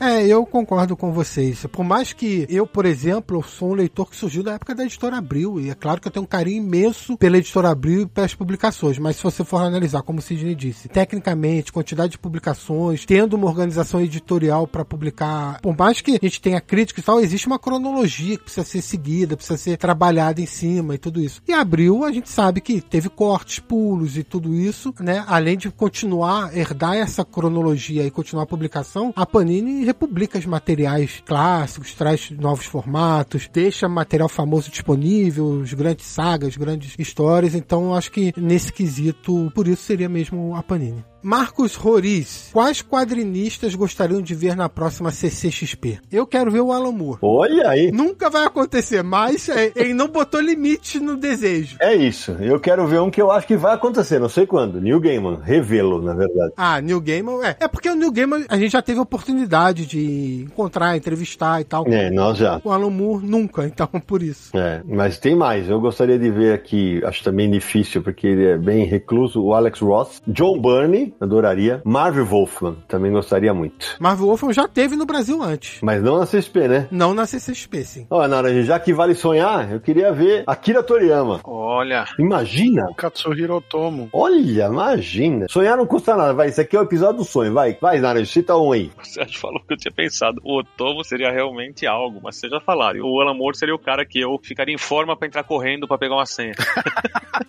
Eu durmo na CCXP. E eu vou mais, ó. Eu queria Henrico Marini, adoraria. Esse capaz de vir algum dia. Tomara, tomara, mas por enquanto não tem nada anunciado, nada anunciado. Ó, Juan Garnido, do Black Sad, desenhista, adoraria que estivesse aqui. O Didier Conrad, que hoje em dia desenha o Asterix. Tem um cara que eu gostaria muito de ver aqui e que ele participou de uma das CCXPs online, que é o John J. Muth. Acho que seria muito legal de trazer o John J. Muth, porque o cara fez, porra, o cara fez Moon Shadow, o cara fez Wolverine Destructor Fusão, né? É, em parceria, acho que seria bacana. Então eu vou citar um que eu acho fera demais, que é o, o, o J.H. Williams III. Boa. Pô, ele é bom pra caramba. O cara que fez Sandman aí, a última parte do Sandman. Sim, Overture. Batwoman. sim, sim, sim. Eu tô surpreso que o Sérgio não citou Mike Miola. Mike Miola. Não é possível, velho. Não é possível, cara. Pois é, ele tem fama de ser uma pessoa difícil, assim. Eu tenho um pouco de receio de encontrar o artista e decepcionar, sabe? Ah, entendi. Pô, Rob Liefeld. Ah, o teu nariz. Não, pô. Ah, não, mas pera, escuta, baixar o nível assim. James Robinson seria legal. Garth Ennis, o Inio Asano. Pô, tem, tem um monte de gente. E eu vou falar aqui com o meu lado de, de editor fã aqui. Cara, eu queria muito ver a Karen Berger aqui, velho. Nossa, essa era. Nossa, totalmente. Cara, queria demais ver a Karen Berger aqui numa edição. Ca- Então eu vou soltar o spoiler. Vai. Não sei se eu só vou soltar o spoiler se você quiser, você corta. Hum. A Karen Berg é uma que a gente quer entrevistar pro segundo livro do Universo HQ. Exatamente. Esse livro não sai sem entrevistá-la. É isso aí. Olha, uma, uma mulher que eu gostaria de ver é a Claire Wendling, que é uma francesa que desenha, mas desenha que vocês não acreditam. Ela é considerada assim, clássico aqui. E se eu não me engano, não tem nada dela publicado no Brasil. Ah, se não. Quer ver outra também? Em termos de mangá. Pô, a Hiromu Arakawa de Fullmetal Alchemist. A Romiko Takahashi de Inuyasha. Boa. Uma que atrairia muito público aqui era a Sarah Anderson, velho. Que é- já é publicada aqui no Brasil. Puta, seria um sucesso se ela viesse, cara. A Jill Thompson bateu na trave, né, Samir? E cancelou, não foi isso? Em cima da hora? Foi, cara. É, foi 2018, eu acho. Ou seja, a lista é grande, né? Se deixar a gente sonhando aqui, vixe Maria, vai longe, vai longe. Ó, mas antes de... O Craig Thompson é um cara que podia voltar. Ele veio num FIC, né? Ele veio num FIC, o autor de Retalhos, acho que é um cara que podia voltar. Adrian Tomine, pronto, falei mais um. Fabrício Bezerra da Guia. O perfil do público de vocês mudou muito dos primeiros anos pra hoje? Mudou, Fabrício. Mudou bastante. A gente tinha um público que era mais focado em quadrinhos de super-heróis e tal. E a gente sempre, o Universo aqui sempre falou de todos os, os gêneros de quadrinhos, quadrinhos de diversos países e tal. Mas era mais focado nisso e começa a haver uma transformação também quando a gente passa a ser o canal que mais divulga quadrinho nacional, né? Então, muita gente que acompanha quadrinho nacional passa a nos acompanhar. E tem uma, acho que talvez a mudança mais significativa tenha vindo depois do podcast, né? Com o podcast, muita gente nova chegou na- nos quadrinhos e conheceu quadrinhos por nossa causa. Nossa, do Pipoque Nanquim, outros. Gente que nasceu depois da criação do site, descobriu o site por causa do podcast. Exato. Temos vários, vários. Tem uma curiosidade aí que é a seguinte: no perfil de leitor, no que se refere à faixa etária, o leitor do site costuma ter uma faixa etária maior, já é um jovem adulto ou adulto profissional, trabalha, tem seu salário, tem sua vida, etc. Com o podcast, vieram mais jovens. Então, muita gente jovem ouve o podcast. Tem essa diferença por causa do formato de conteúdo, né? Site podcast. Esse é curioso. né? E como também tem- a gente sabe que tem a, a galera que hoje gosta mais de ouvir e ver do que ler, né? Então isso ainda para nós é, é um pouco estranho, né? Porque nós somos todos do texto, mas isso acaba se refletindo bastante na nossa audiência. Agora o Dário Duarte, lá de Portugal, mandou mensagem pra gente, hein? Opa, é o Derradê, Sérgio, quadrinista. Ah! É o Dário Duarte, abração pra ele. Muitos parabéns a todos. Vocês são uma referência pra quem gosta de BD, ou HQ, quadrinhos, historieta, comics, fumete, etc. Não parem. Abraço desde Portugal. Supreme do Alan Moore. Haverá alguma hipótese de algum dia ser reeditado? E a outra pergunta dele. Em que ponto está a coleção Angeli da Quadrinhos na Companhia? Pois tinha sido anunciado o volume dos escrotinhos e, salvo erro, dois de comemoração da carreira do mestre. Estará relacionado com os problemas de saúde do Angeli? Fala, Dário, querido. Mais vez, obrigado pela audiência aí do outro lado do, do Oceano Atlântico. A gente é muito ouvido em Portugal, moçada. Eu tive duas vezes esse ano lá. É incrível saber que a gente é tão respeitado e acompanhado por lá. Então fica tranquilo.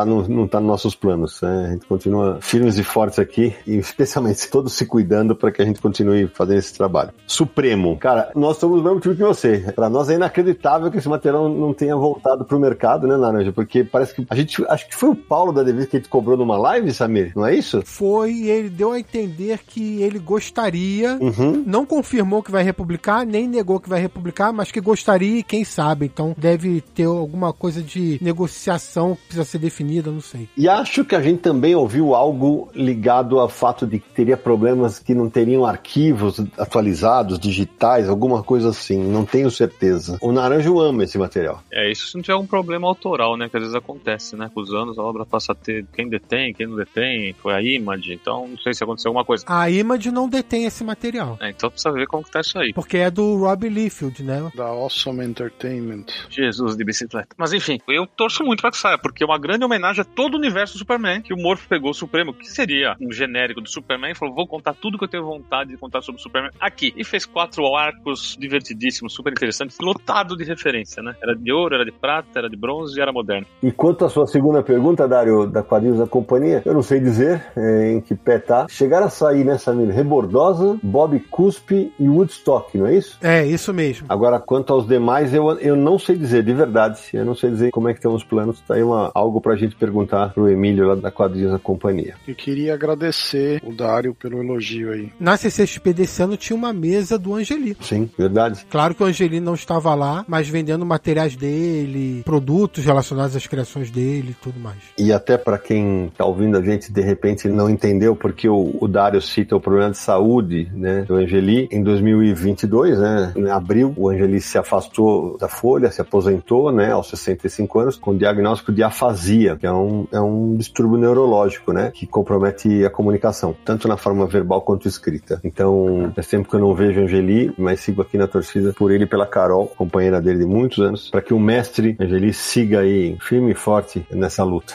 Agora o Chico Bicalho diz o seguinte: então aí vai. Invencível de Robert Kirkman foi inteiramente publicado no Brasil? Será novamente publicado? Inteiramente não foi. Ratinho! Então, Chico, não, não foi inteiramente publicado no Brasil, foi publicado só parcialmente pela HQ Maniacs, que não tem mais os direitos. É uma série longa, né? E que já.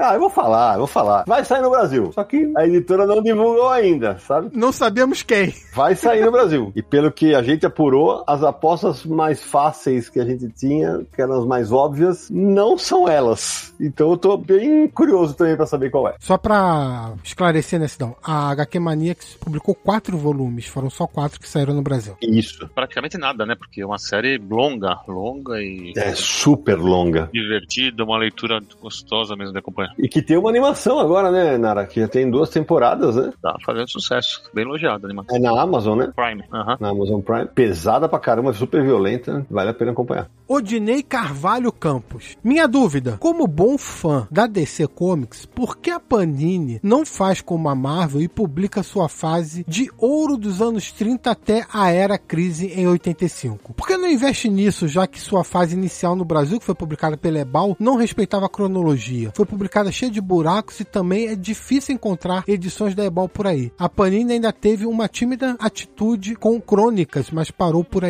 Ô, Dinei, eu vou, eu vou começar aqui pelo básico, né? Esse material é datado, bem datado. Então eu acredito que isso ah, acaba nichando um pouco a, a possibilidade. A Panini tem lançado alguma coisa aí, em alguns encadernados aí com as histórias do Superman com o Batman. É, os melhores do mundo, a é, Era de Prata. A Era de Prata. Já saíram três volumes. Isso, eu particularmente curto muito esse material. Acho muito divertido, né? Com aquele olhar histórico sempre, né? Tem coisa que não faz sentido algum, mas eu, eu duvido muito que isso tenha a possibilidade de se tornar aí um, um campeão de vendas, por exemplo, né? Então tudo tem que ser feito por uma conta pela editora para ver o que compensa e o que não compensa. Eu gostaria, amaria. Na prática é viável? Não sei. É, Odinei, eu concordo com o Naranja, porque é, são materiais muito datados e que, ah, ah, mas tem que ler com distanciamento histórico. Pra mim, que tenho 57 anos, pros meus parceiros aqui, todo mundo tá, ah, beleza, a gente entende. Cara, hoje, é- se você abrir qualquer grupo de Facebook, de quadrinhos, o quê, vai ter gente falando que o Watchmen não é nada disso, que Cavaleiro das Trevas não é nada disso, que a Crise das Infinitas Terras é super valorizada. Pessoas que não conseguem ter esse distanciamento histórico porque não, simplesmente não, não entendem o que foi aquela época. Que não sabem o que o mercado de super-heróis passou para que aqueles quadrinhos fossem tão importantes. Então, ah, por isso que, ah, então eu acho que, ah, tá claro, você não fez a lição de casa de estudar para saber a importância que aquele material tem. E se você quiser, especialmente, comparar com os quadrinhos de hoje, que é muito menos texto, mas muito mais pancadaria, uma saga ligada na outra, é outra vibe, né? A Panini chegou a lançar alguns outros materiais, por exemplo, Flash, a morte de Iris West. Sim, sim. Né? É pré-crise. Então a Panini tem publicado alguma coisa, mas acho que o que o Naranjo falou faz sentido por ser um material datado, mas puramente comparando esse material da DC com o material que seria relativo à Marvel, que ele diz que seriam. Agora a Panini tá publicando essas edições definitivas do Homem-Aranha, X-Men, coleção clássica Marvel, né? Esse tipo de coisa que publicou. O conteúdo dessa fase da Marvel pra fase de Era de Prata da DC é muito diferente. Muito, muito, muito. E o material da Marvel é a construção daquele universo, eram quadrinhos mais pé no chão, tanto que eles são, na época, comparados com o da DC, foi como a Marvel cresceu. Agradava muito mais aos adolescentes, enquanto os quadrinhos da DC ainda eram muito voltados para criança e tal. Então tem essa diferenciação que ela é um obstáculo a mais, vamos dizer assim. Mas eu adoraria também, inclusive a DC Comics lá fora publica Superman em ordem cronológica desde o surgimento em Action Comics número 1 em Omnibus. E seria interessante ver isso. Tem um comentário interessante sobre isso também, sobre essa diferença. Naquele livro Pancadaria, que fala sobre a briga Marvel-DC, que temos um episódio do Confins do Universo sobre. quando a Marvel surge e aos pouquinhos vai se firmando no mercado e começa a vender muito, o livro fala sobre as reuniões dos executivos da DC. Eles não entendiam aquele sucesso, eles não entendiam. E simplesmente é porque eram boas histórias, era só isso. Mas uma das, uma das coisas cogitadas, que só de pensar me dá vontade de rir, é só, será que eles estão gostando porque o desenho é ruim? Eles consideravam o desenho do Jack Kirby ruim. Então esse é o, esse é o nível dos executivos daquela época tentando entender por que, que os quadrinhos da Marvel vendiam mais, que começaram a vender tanto, até mais que os, que os da DC. Vale lembrar, né, Como você falou, os materiais da mesma época, que era o início da Marvel, teve muita coisa da DC que tem saído aqui. Como você falou, o Flash de Dois Mundos, teve Superman versus Muhammad Ali, que são ali mais ou menos contemporâneos. Agora, se a gente parar pra pensar, o material clássico que o Odinei sugere é de 30 anos antes da Marvel, velho. É, década de 50, né? Não, 40, né? Porque o Superman 38 Superman. Então tem 20 anos ali. E era uma coisa muito, muito, muito inocente, cara. Então eu não sei se, mesmo com o nosso mercado hoje tem espaço pra tanta coisa, eu de verdade não sei se a gente conseguiria publicar esse material da Era de Ouro aqui no Brasil. Porque seria o nicho do nicho do nicho. Não, e o problema é que a produção é gigantesca. Gigantesca. É, muita coisa publicada. A quantidade de títulos que a DC publicava era uma coisa louca, muita coisa. Bom, seguindo, Carlos Bertazzo. Vocês sabem o pior quadrinho que o outro gosta? Tipo, numa briga do universo HQ, alguém grita: Cala a boca que tu gosta do Rob Liefeld. Ah, tem. Se algum de vocês tivesse falado isso, ser que já tinha acabado. né? Tem. O Samir fala, ai, que legal se relançassem a fase do Superman com o desenho do John Bogdanov. Eu acho horrível o desenho dele. Primeiro, que eu nunca falei isso. Segundo, que a Panini está republicando na saga do Superman. Não preciso nem pedir. Olha lá, tá vendo? Ele tá todo feliz, viu? Olha lá. Os quadrinhos ruins, assim, que cada um gosta. Putz, cara. É, o, por exemplo, o Samir não gosta de Herança Renato. Fico zoando ele, mas ele quer que faça com o programa. Eu não quero. Não, mas por exemplo, tem o lance que eu leio um monte de coisa dos mutantes, dos X-Men, e vocês não aguentam mais. Então, É verdade. É. vocês ficam me zoando que você lê X-Men, entendeu? Eu não lembro de nenhum quadrinho específico que um usou o outro. Eu acho que eu não lembro disso. Também achei não. Mas, assim, todo mundo tem um quadrinho trecheira na vida, pô. Que gosta, que tem um carinho especial. Eu acho super normal isso. Inclusive, a gente fez uma- um, um confim sobre a saga dos anos 90, que a gente brinca muito com isso. É o Guilty Pleasure, né? Que a gente chama. É. Ah, O meu amigo Dan escreveu o seguinte: Eu queria saber como anda a técnica do posicionamento do Marcelo Naranjo, que saiu no Confins do Universo número 13. Ratinho! 50 minutos, onde descobrimos que a esposa do Naranjo não ouve o Confins do Universo. Até hoje é o trecho que eu mais ri do podcast. Se puderem responder, ficaria agradecido. Com a palavra, o criador da técnica do posicionamento. Então, isso foi uma época na qual eu, eu ia muito em sebos. E eu deixava de comprar em bancas.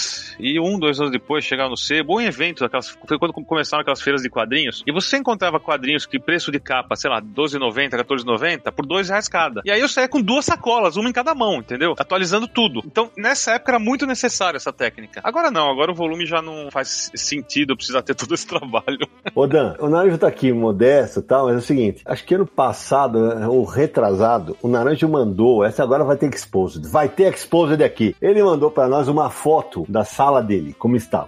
E, sério, se o Samir achar essa foto, nós vamos postar. O Buide deve ter. Tinha tanto quadrinho coberto por um lençol que parecia um Fusca. Sério, é- não, é verdade. é, até hoje a gente fala desse Fusca. A gente falou, caramba, o Naranjo tem um Fusca na sala. E era de tanto quadrinho empilhados e, e assim, e, e ele fez a forma de um Fusca. É um negócio maravilhoso, cara. Ou seja, morreu a técnica do posicionamento e virou a técnica do Fusca.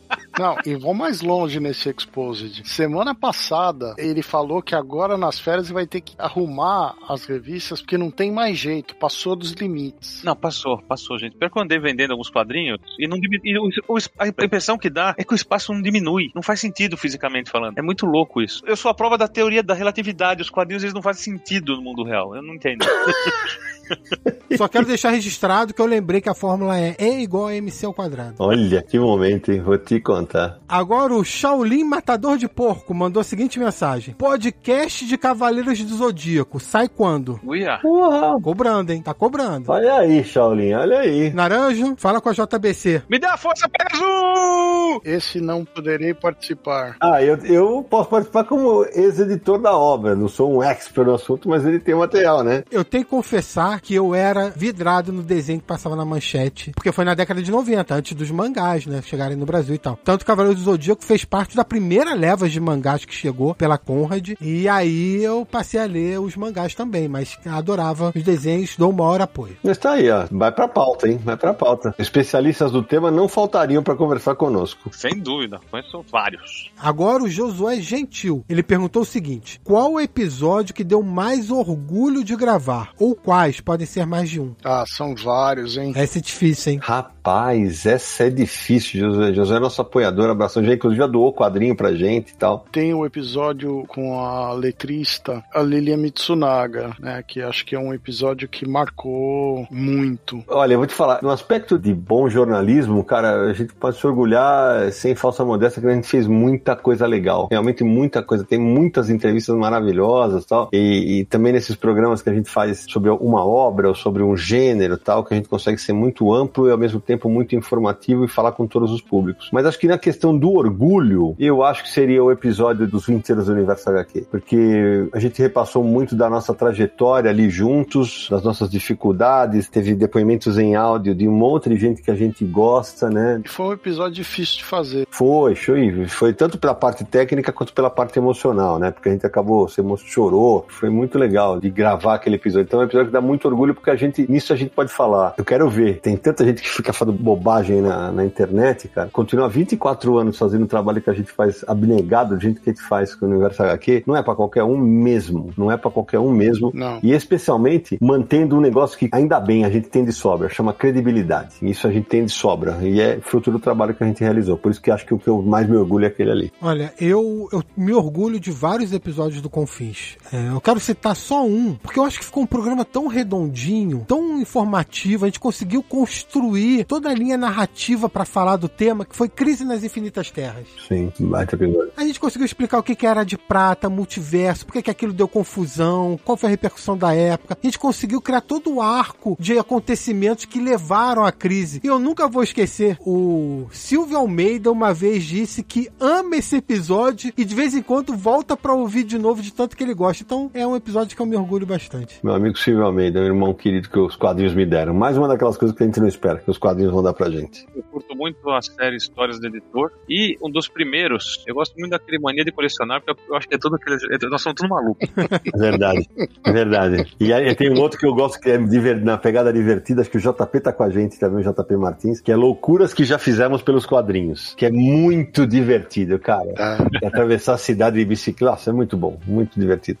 Henrique M. Castro manda o seguinte: Quando vai ter um Confins do Universo sobre Laerte e também toda a trupe dos piratas do Tietê? Abraços e sempre parabéns pelo trabalho. Ô Henrique, é, na verdade o episódio sobre a Laerte já era pra ter acontecido. O problema é que a Laerte falou pra gente que não consegue ficar gravando duas horas, duas horas e meia, que é o que a gente geralmente grava. Já tentamos algumas vezes, vamos continuar tentando. Já tentamos algumas vezes. Então e a- ela falou: não, poxa, não, é que dá pra gravar em partes. Eu falei, é mais complicado, né? Porque tem que juntar todo mundo, né? Então o ideal é, é fazer uma batelada só. Mas vamos ver. Conseguiremos equacionar isso uma hora. É, uma hora a gente vai conseguir. Agora, quanto ao episódio da geração Piratas do Tietê, Chiclete com Banana, Circo e tal, esse episódio vai sair. Pode aguardar. Agora uma mensagem do André Luiz Fernandes, manda uma consideração aí pra gente. Muito obrigado por tudo, com certeza já ouviram muito isso, mas na pior fase da minha vida vocês estavam lá, como perfeitos amigos imaginários me fazendo sorrir, pensar e emocionar. Muitas vezes até sem querer, lendo meus comentários nas lives e tive a honra até em colocar meus comentários em destaque. Vocês são o melhor podcast do mundo. Fala, André, obrigado, obrigado pelo carinho. A gente já falou sobre isso hoje, é, é muito doido isso, a gente ajudar pessoas apenas fazendo o nosso trabalho, né? Porque a gente realmente vira amigo e eh, o Naranja até falou isso, né, na, na última CXP. O tanto de gente que para a gente, né, Naranja? Fala assim, porra, você lembra de mim? E não sei o que, a pessoa, sei lá, viu a gente uma vez é, em 2015, sabe? Mas é esse carinho, é, não é, Nara, que a gente estabelece, né? É muito legal isso. Isso aí não tem preço. Legal, divertido, é, é gostoso essa interação. Muito bom. E outra coisa que é legal de citar é que, assim, é, é da época do Universo HQ, quando era só o site, eu, por ir mais em eventos, eu era o único rosto mais conhecido, né, do Universo HQ. Depois do Confis Universo, e especialmente do Universo HQ em resenha, putz, hoje é muito legal, tanto de gente que conversa com a gente. Acho que aconteceu na última CCXP, o Samir me corrija, ele tava falando alguma coisa, uma pessoa olhou pra trás e falou assim, eu conheço essa voz. Foi. A pessoa não me reconheceu pelo rosto, mas me reconheceu pela voz. Olha que legal. Isso aconteceu comigo ano passado. Eu tive no Brasil no fim do ano, como acontece quase todo ano, e a gente estava na, na Comic Boom. E o rapaz falou: Puxa, você é o Codespot, te reconheci pela voz. E eu tô pouco no Brasil hoje em dia, né? Então, para mim é mais louco ainda que para vocês. É muito legal isso. E, e, a gente, até alguns anos, a gente começou a comentar, é, até para linkar numa pergunta lá atrás, falando sobre a mudança de público. O Nara, um dia, numa CCXP, eu acho que lá para 17, talvez, falou assim: Pô, Sidão, é muito louco. Tem mais gente que conhece a, a gente hoje, talvez pelo Confins, do que pelo universo HQ. E é exatamente isso que acontece, né? Muita gente chegou a nós pelo podcast, que tem um alcance absurdo, né? Em vez de ir pelo site. Então, são as mudanças que a gente tem que se adaptando.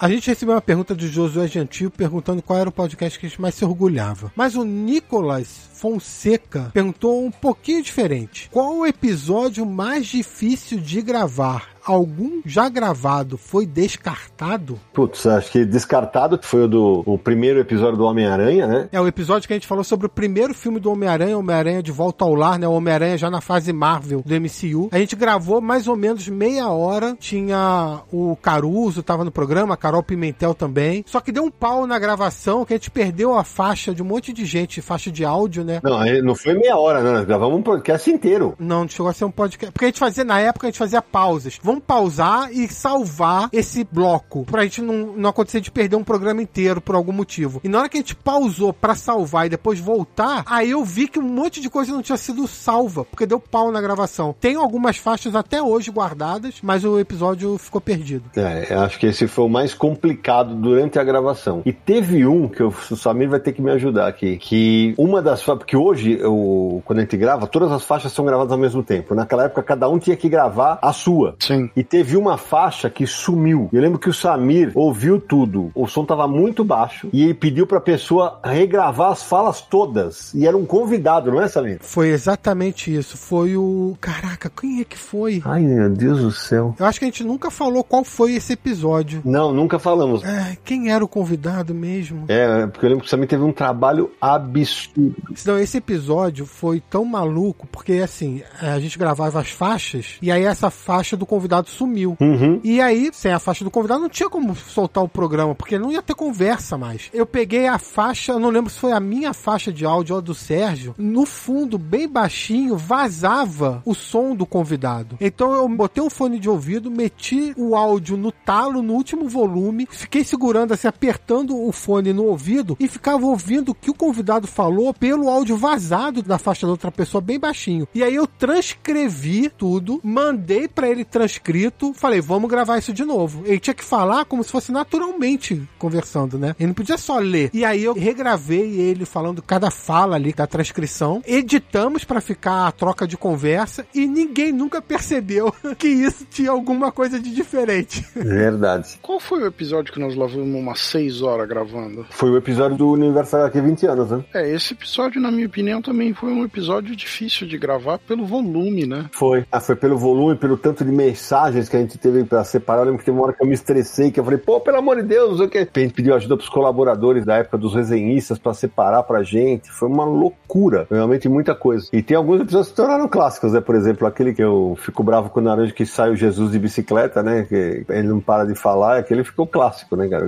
Essa foi muito engraçada, porque ele, eu falava que era pra falar um quadrinho ele queria citar o 82, né? Então falava, qual que é a parte que você não entendeu?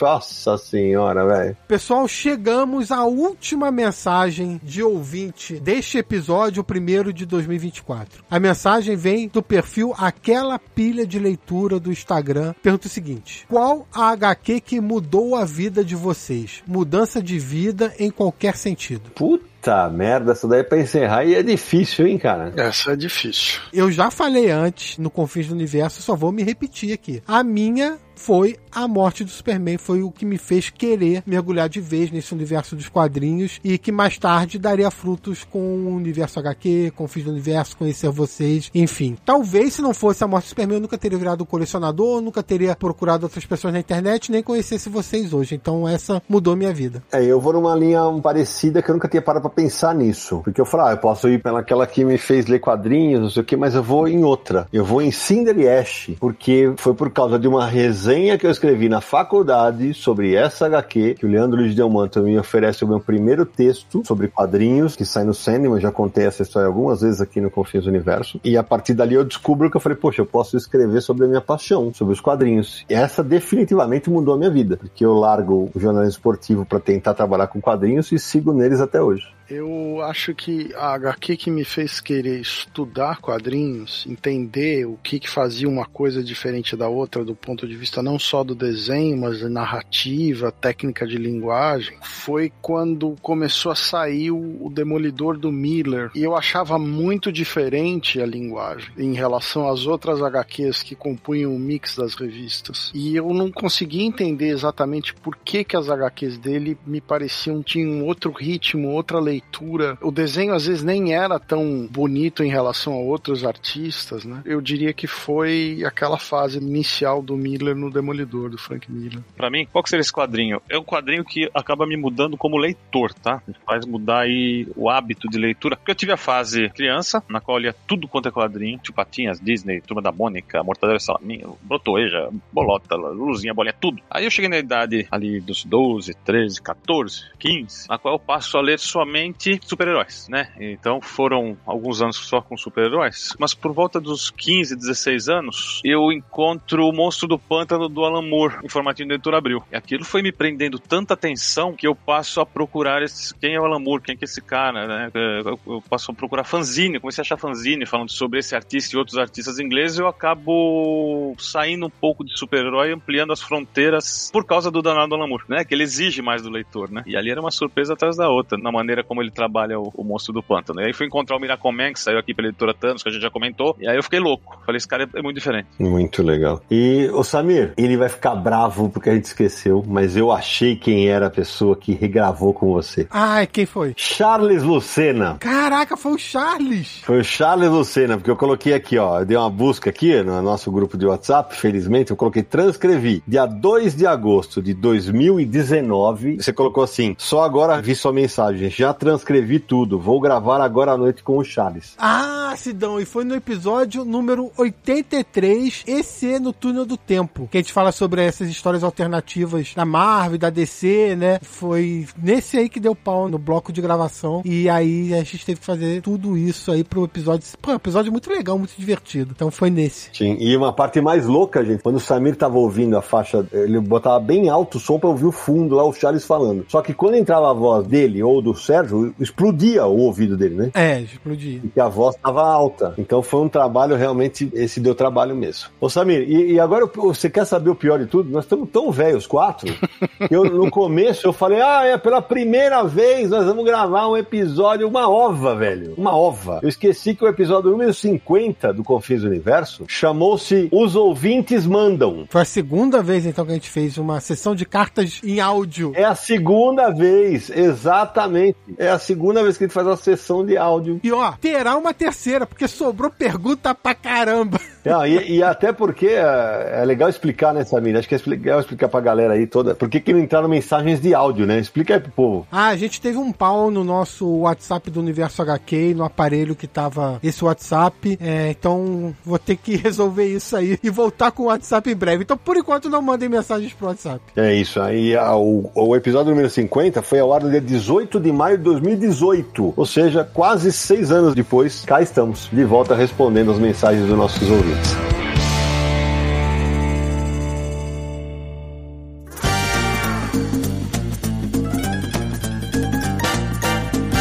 Samir, antes de encerrar, para todos os ouvintes que já nos apoiam e para quem está de repente nos conhecendo agora, quem quiser conhecer o confins do universo, o universo HQ nessa internet tão repleta de gente interessada em quadrinhos, como é que faz? Olha, neste momento, o Confins do Universo tem 196 episódios. Faltam 4 episódios para o número 200 e 5 episódios para a estreia da nova vitrine do Confins do Universo. Rapaz. Novidades em 2024. Mas você pode ouvir todos os episódios em podcast.universohq.com, a nossa seção do podcast dentro do portal Universo HQ, né? Então acesse lá para ver todos os episódios. Mas é claro que o Confins também está em várias plataformas aí pela internet. Então você vai encontrar no iTunes, você vai encontrar no Spotify, no Deezer, Amazon Music, Google Podcast, enfim, vários agregadores de podcast. Escolha o seu preferido e passe a nos seguir por lá também, porque você recebe notificações de novos episódios. Dá as estrelinhas lá para nós, que para nós é importante.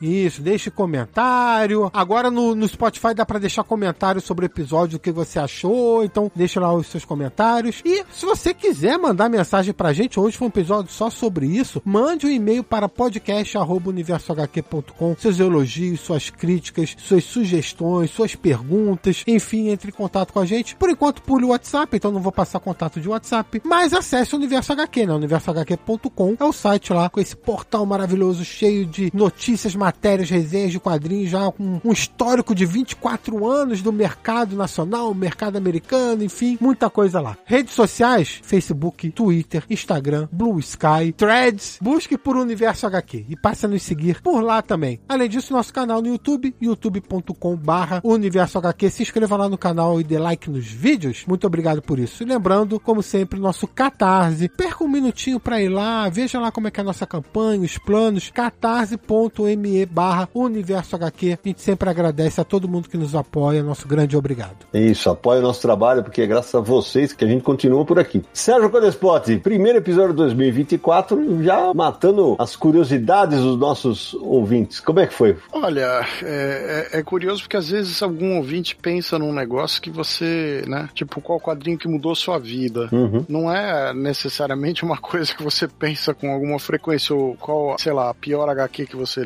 ou HQ que os outros não gostam, né? Mas ouvindo toda a conversa, é, fica aqui para mim a importância de dar um parabéns pro Samir, né? Porque não só o Samir que teve a ideia do podcast e, amolou a gente para fazer o podcast, mas também você vê a quantidade de trabalho que ele teve respondendo algumas perguntas, a gente lembra, né? Esse episódio aí com o Charles, por exemplo. Então, muito divertido o episódio, sempre bom conversar com vocês, participar com vocês. Foi uma delícia E é bom porque a gente mata a saudade. Marcelo Naranjo. Ah, muito bom interagir com o pessoal que acompanha a gente, muito gostoso. Até trouxe várias memórias a esse, esse bate-papo instigado pelas perguntas. Então, eu queria agradecer a todo mundo que mandou pergunta aí, foi muito bacana bacana. Valeu. Verdade demais. Samir Naliato. Pô, agradecer a nossos ouvintes pelas perguntas, pelos comentários, né, pelas sugestões. É, a gente sempre, no começo do ano, monta uma lista de possíveis pautas. Claro que isso não vai ficar até o final do ano. Surgem temas no meio do ano que a gente vai substituindo e tal. Mas, ó, só nesse programa tiveram algumas aí que a gente vai incluir nessa lista. Então, obrigado a você que nos ouve a 196 episódios ou a um episódio, caso esteja começando com esse. Obrigado aí. E, bom, eu vou terminar agradecendo a todo mundo que nos ouve nos apoia. Só tem uma coisa que eu fiquei um pouquinho triste, não ter tido nenhuma mensagem feminina nesse episódio. Eu gostaria que a gente pudesse ter respondido algumas mensagens femininas, mas fica pra próxima. É isso aí. Então agradecer a vocês três pela companhia, pela amizade pela irmandade de todo esse tempo juntos de Universal aqui. E que vocês todos que estão nos ouvindo agora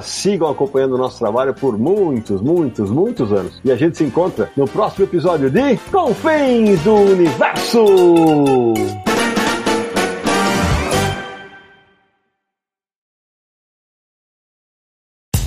No dia mais claro ou na noite mais densa, você está deixando a nossa presença. Faça uma boa viagem de volta, mas não fique disperso. Nos encontraremos no próximo episódio de Confins do Universo. Este podcast foi editado por Radiofobia, podcast e multimídia.